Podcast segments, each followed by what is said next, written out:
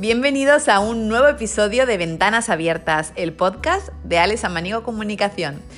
Como siempre te contamos que nuestro objetivo es compartir píldoras de sabiduría cotidiana y consejos de Feng Shui que a nosotras ya nos están ayudando a vivir mejor y tenemos constancia de que a vosotros también, así que estamos súper contentos. Eh, antes de continuar con eh, la materia de hoy, os voy a presentar el equipo. Mm, como siempre estamos con Lourdes Montoya y Marta Bellés, consultora de Feng Shui clásico en Bohom Feng Shui y vamos allá.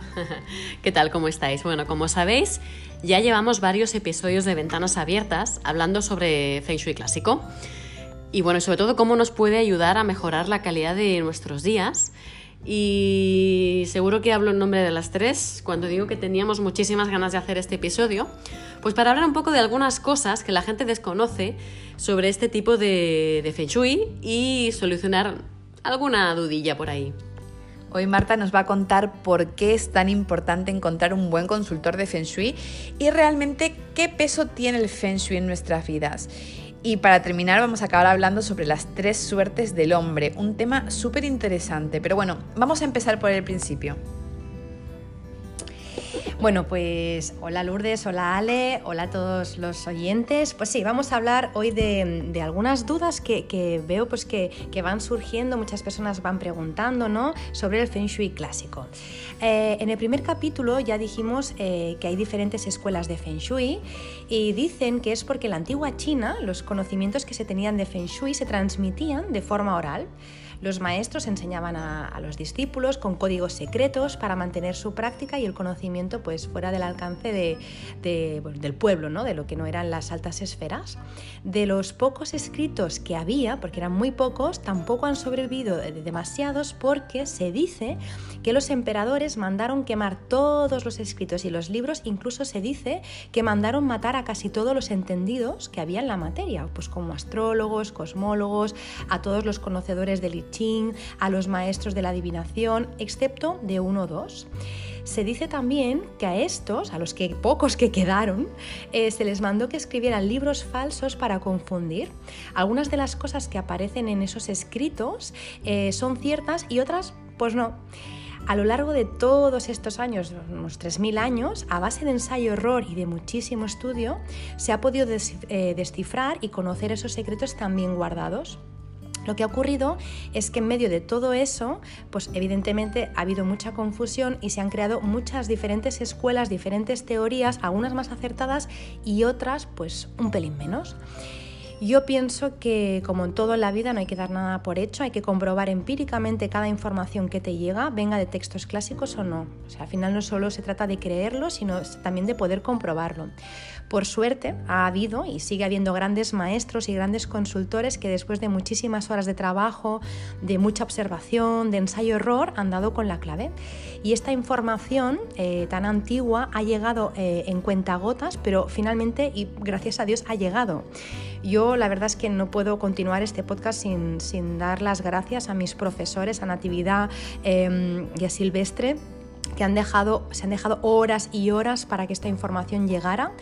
Eh, la información es la, bueno, la que os comentaba en el primer podcast, ¿no? el Feng Shui de las estrellas volantes, ese Feng Shui que se intentó ocultar y que sin duda, a mi modo de ver y, en general creo, el más efectivo, predictivo, el más rápido y resolutivo. Yo creo que cuando uno aplica el Feng Shui bien, no tiene ni que tardar 10 días en notar los cambios que, que uno está esperando.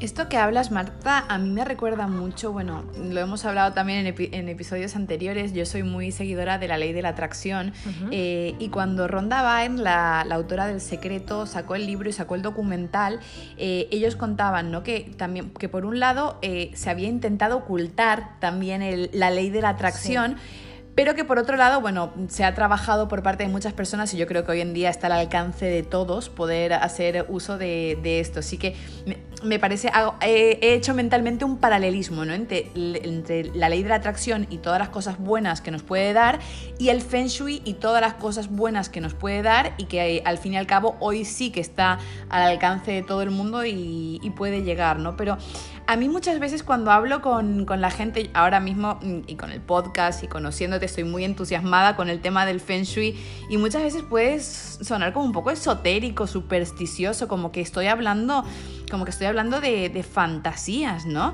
Eh, piensan que estoy loca, pero no sé, o sea, cuéntanos un poquito yo pienso, eh, Ale, que todo aquello que a veces no conocemos eh, lo, etiquetamos ¿no? como esotérico. Como no controlo esto, pues debe ser algo de magia, debe ser esoterismo. Y al final, eh, no porque no lo sepamos significa que sea de esta índole. Al contrario, simplemente hay información que cuando tú la sabes analizar y la sabes descifrar, las cosas te van muchísimo mejor, ¿no? Entonces, no, en ningún caso hablamos de magia. Simplemente el Feng Shui lo único que estudia es la energía, cómo se distribuye la energía en los espacios y poder potenciarlo no digo que gran parte de eso que tú me comentas o que te hayan podido decir no venga de que muchas veces se han utilizado amuletos y cosas para potenciar la buena suerte. Al final eso ya va con cada uno. Hay quien lleva colgado pues no una medalla con, una virgen, hay quien lleva pues colgado un amuleto. O sea, cada uno con lo que sienta, pero el Feng Shui no, no te dice nada de todo eso y no de verdad que no va de nada de magia ni de esoterismo. Es simplemente conocer las leyes que están escritas en algún lado o que existen a pesar de que uno no las conozca. Igual que, por ejemplo, pues en el fútbol hay unas reglas y si no las conoces pierdes. Pues en la vida hay unas normas, hay unas leyes y si no las conoces pierdes y en tu casa hay una energía que si no la conoces pues pierdes. Pero eso no es esoterismo, es simplemente, bueno, pero entiendo lo que me dices porque a mí se me ha tachado de lo mismo y de verdad que no, que no, no, no, no, va, no va por ahí. Por si alguien lo pensaba, de verdad que no es nada supersticioso, ni esotérico, ni raro. Al contrario, sí, sí es que muchísimas grandes empresas, multinacionales, personalidades públicas tienen el Feng Shui hecho en sus casas y en sus negocios, aun cuando nosotros no tenemos ni idea. Pero en España incluso también eh, hay oficinas de la administración pública y eso además se sabe, salió publicado en prensa entidades financieras, centros comerciales que de verdad las personas alucinarían si supieran que están pisando un centro comercial eh, donde se ha hecho Feng Shui. No puedo decir nombres, pero de verdad que seguro que los habéis pisado. Eh, en ocasiones no se quiere decir, porque suena algo extraño, como tú decías bien, Ale, eh, incluir, por ejemplo, en la partida de gastos de una cuenta de resultados en una empresa que se ha hecho un estudio de Feng Shui. en muchas ocasiones lo que se pone en concepto es decoración o reformas, porque es que ni siquiera los directivos se atreven a ponerlo, pero lo hacen. Yo recuerdo que mm, Hace tiempo le preguntaron a Donald Trump eh, que si creía en el Feng Shui, porque lo tiene hecho en todas sus, empresas, edificios, casas, y él decía, ni creo ni dejo de creer, a mí me da dinero, por eso lo hago. ¿no? Entonces, eh, muchísimas personalidades lo tienen hecho, pasa que la gente no lo va diciendo, obviamente, ¿no? Entonces me quedo un poco tranquila porque no estamos tan, tan locas, ¿verdad? No, no, para nada, para nada. Eh, de hecho, mira, eh, Lourdes, Norman Foster eh, se vio obligado a modificar su proyecto para el Banco de Hong Kong y Shanghái, un edificio de 47 pisos que se dice pronto, para adecuarlo a los principios del Feng Shui. También se utilizan en Inglaterra, en Estados Unidos, pues para determinar la localización y diseño de viviendas, de restaurantes, de oficinas, de locales, por ejemplo, los de British Airways, Tram International, que antes también lo he dicho, Tower, The Body Shop, Gap, Elizabeth Arden, Deepak Chopra, Julia Roberts, Gwyneth Paltrow, Johnny Depp eh, y un larguísimo etcétera, es que no acabaríamos en tres podcasts. Yo estoy convencida de que la mayoría de personas, como os decía, se sorprenderían y nos sorprenderíamos de la cantidad de lugares a los que estamos yendo y acudiendo y no nos hemos dado ni cuenta de que tenían hecho el Feng Shui. Estoy hablando de, de personalidades y empresas muy, muy, muy importantes. No, la verdad es que personalmente creo que una vez que empiezas a saber un poquito más sobre el Feng Shui, inconscientemente es que lo, comienza a estar mucho más presente en tu vida, ¿no? Es casi como lo ves por todas partes. Totalmente. Dicho eso, mira, eh, Lourdes, eh, si una familia desea mejorar su vida, eh, aprovechando lo que me comentabas de que se ve por todas partes, aprovecho para decir que las respuestas en Internet no se van a encontrar. Es que muchas personas acuden a mí diciéndome eso, es que en Internet he visto, es que he leído en un libro, ahí la información no ha llegado ni creo que llegue todavía, porque a duras penas ha llegado a las escuelas, como decíamos. O sea, imaginaros, ¿no? Con todo lo que ha pasado con, con todos los escritos, imaginaros que, lo que nos podemos encontrar en Internet. Por supuesto que sí, hay consejos generales que ayudan a mejorar la energía de una casa y hacen que haya más armonía. Por ejemplo, el orden, la limpieza, que todo funcione correctamente, los olores. Pero esto de por sí solo no lo mejora todo. Mejora, pero no todo.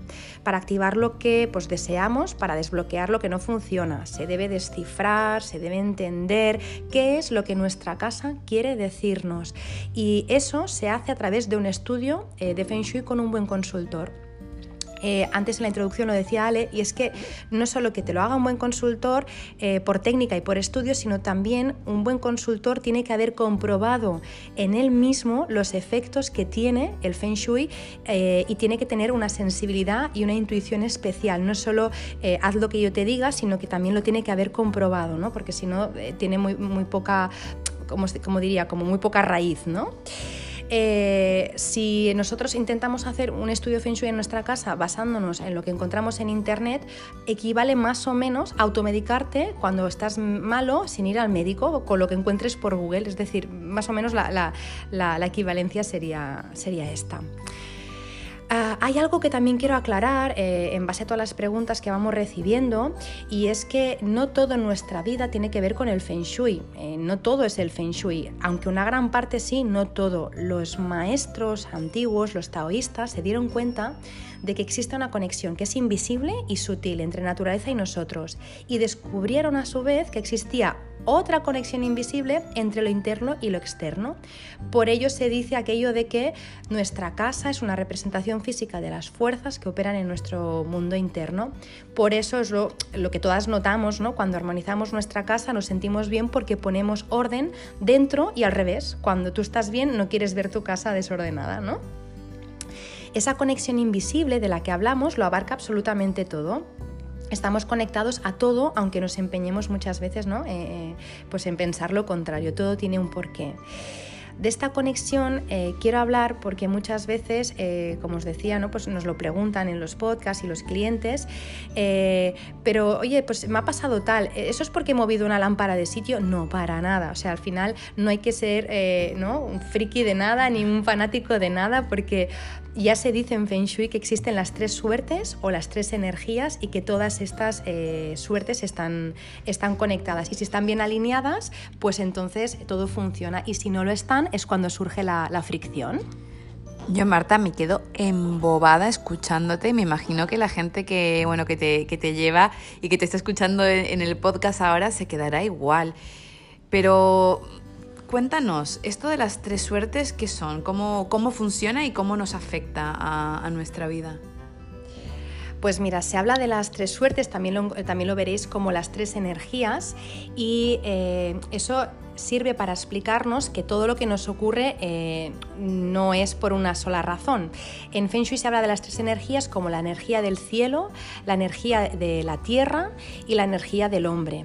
La del cielo se refiere eh, un poco desde el momento en que nacemos, ¿no? Eh, si alguna vez os han hecho una carta natal, pues la posición de los planetas, las estrellas, todo eso no es que te diga lo que va a pasar, pero sí que te habla un poco de tus fortalezas, de tus debilidades o, incluso tu misión en la vida, ¿no? Tu tendencia eh, pues dentro de la relación de familia, nuestro desempeño en la profesión, el lugar de trabajo, nuestros desafíos, ¿no? Un poco es como la suerte del cielo es como lo que tú has venido a hacer, ¿no? La suerte o la energía de la Tierra viene de las formas que modelan nuestro entorno. Pueden ser naturales o, por ejemplo, artificiales hechas por el hombre, pues las montañas, vegetación, ríos, valles, las formas, colores, distribución, es decir, todo lo que tiene que ver con el Feng Shui. La, suerte de la Tierra es el Feng Shui. Por ejemplo, también afectan los campos magnéticos, como corrientes de agua subterráneas, las líneas Harman, Curry y muchas otras emisiones sutiles que, bueno, que aún se desconocen. Todo eso, como os decía, la suerte de la Tierra atañe al Feng Shui y realmente es importante puesto que eso, el Feng Shui, te ayuda o no a que logres con mayor o menor facilidad aquello que tú en esencia has venido a hacer. Y por último, es la suerte o la energía del hombre se refiere a aquello que tú atraes por ti mismo, es decir, el trabajo que tú eliges, las personas con las que te rodeas, la educación que recibes, los conocimientos que acumulas, eh, decisiones que tomas, tus, tus ideales, tus pensamientos, la determinación, es decir, influencia cultural, política social, un poco todo aquello que has decidido tú. Si tú alineas lo que has venido a hacer, el lugar en el que estás lo favorece y encima tomas las decisiones adecuadas, pues obviamente todo fluye y todo pasa sin, menor, sin mayor fricción. Un poco quería que, eso quedara claro porque a veces uno lo achaca a, una de las tres suertes cuando en realidad es una combinación de, de todo. Es decir, a ver si me he enterado bien. Nuestra vida no depende exclusivamente del Feng Shui, bueno, creo que todo el mundo ya lo sabía, ¿no? Eh, sino que se combina, según esto de las tres suertes o las tres energías, se combina, eh, por decirlo así, tu destino, o lo que has venido a ser, o cómo estaban los astros alineados cuando naciste, etc. Es decir, la energía con la que nacemos nuestras propias decisiones y nuestras propias acciones y luego todo lo que el Feng Shui y sus recomendaciones puede hacer con nosotros. ¿Es así? Totalmente, Ale. Tú ahora imagínate, vamos a poner un ejemplo que se me acaba de ocurrir. Lo mismo me sale bien que me sale mal, ¿eh? pero bueno, eh, imagínate, Ale, eh, en vuestro caso, ¿no? Pues te dedicas a la comunicación, ¿vale? De alguna forma, eh, tu misión en esta vida es que te dediques a la comunicación, es lo que tú has venido a hacer. pero estás en una casa que justamente no favorece el tema de comunicación. O sí estás en una casa que favorece el tema de la comunicación, pero decides estudiar historia del arte.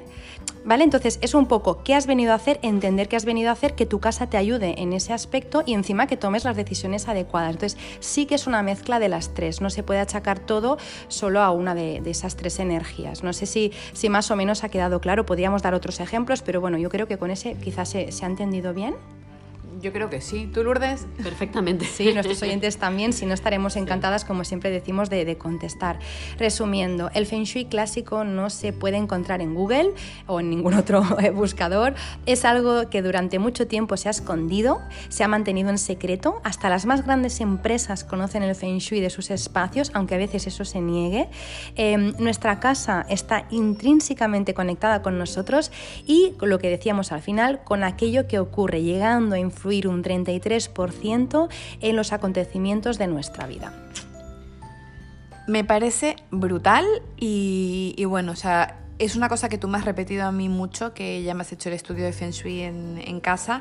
No hay que obsesionarse con nada, eh, porque al final, pues nuestra vida en un 33% la construimos nosotros, con lo cual tenemos una responsabilidad muy, muy grande. Pero sí que es verdad que me encanta tener la oportunidad eh, de tenerte y de compartir estos, estos consejos, estas píldoras, como lo llamo yo, de, de sabiduría para, que, para hacer nuestra vida mejor, ¿no? Así que bueno, ya llevamos unos cuantos episodios. Eh, si nos vienes escuchando hace tiempo, cuéntanos por favor si con los consejos que te hemos ido dando eh, estás notando cambios. Sabes que si tienes preguntas, dudas o lo que seas, puedes contactarnos a cualquiera de, las tres eh, a través de las redes sociales, ¿no, Lourdes? Exacto. A ver, como comenta Ale, estamos deseando saber un poco lo que opinas, tus dudas, así que no te olvides de dejarnos tus comentarios ya sean en esta plataforma en la que nos estás escuchando o bien en nuestras redes sociales, que son arroba alesamaniego y arroba bohom feng shui. Pues chicas, muchísimas gracias por, compartir todo esto y, nos despedimos hasta el próximo episodio. Muchísimas gracias por escucharnos. Muchísimas gracias, gracias. Lourdes, Ale y a todos.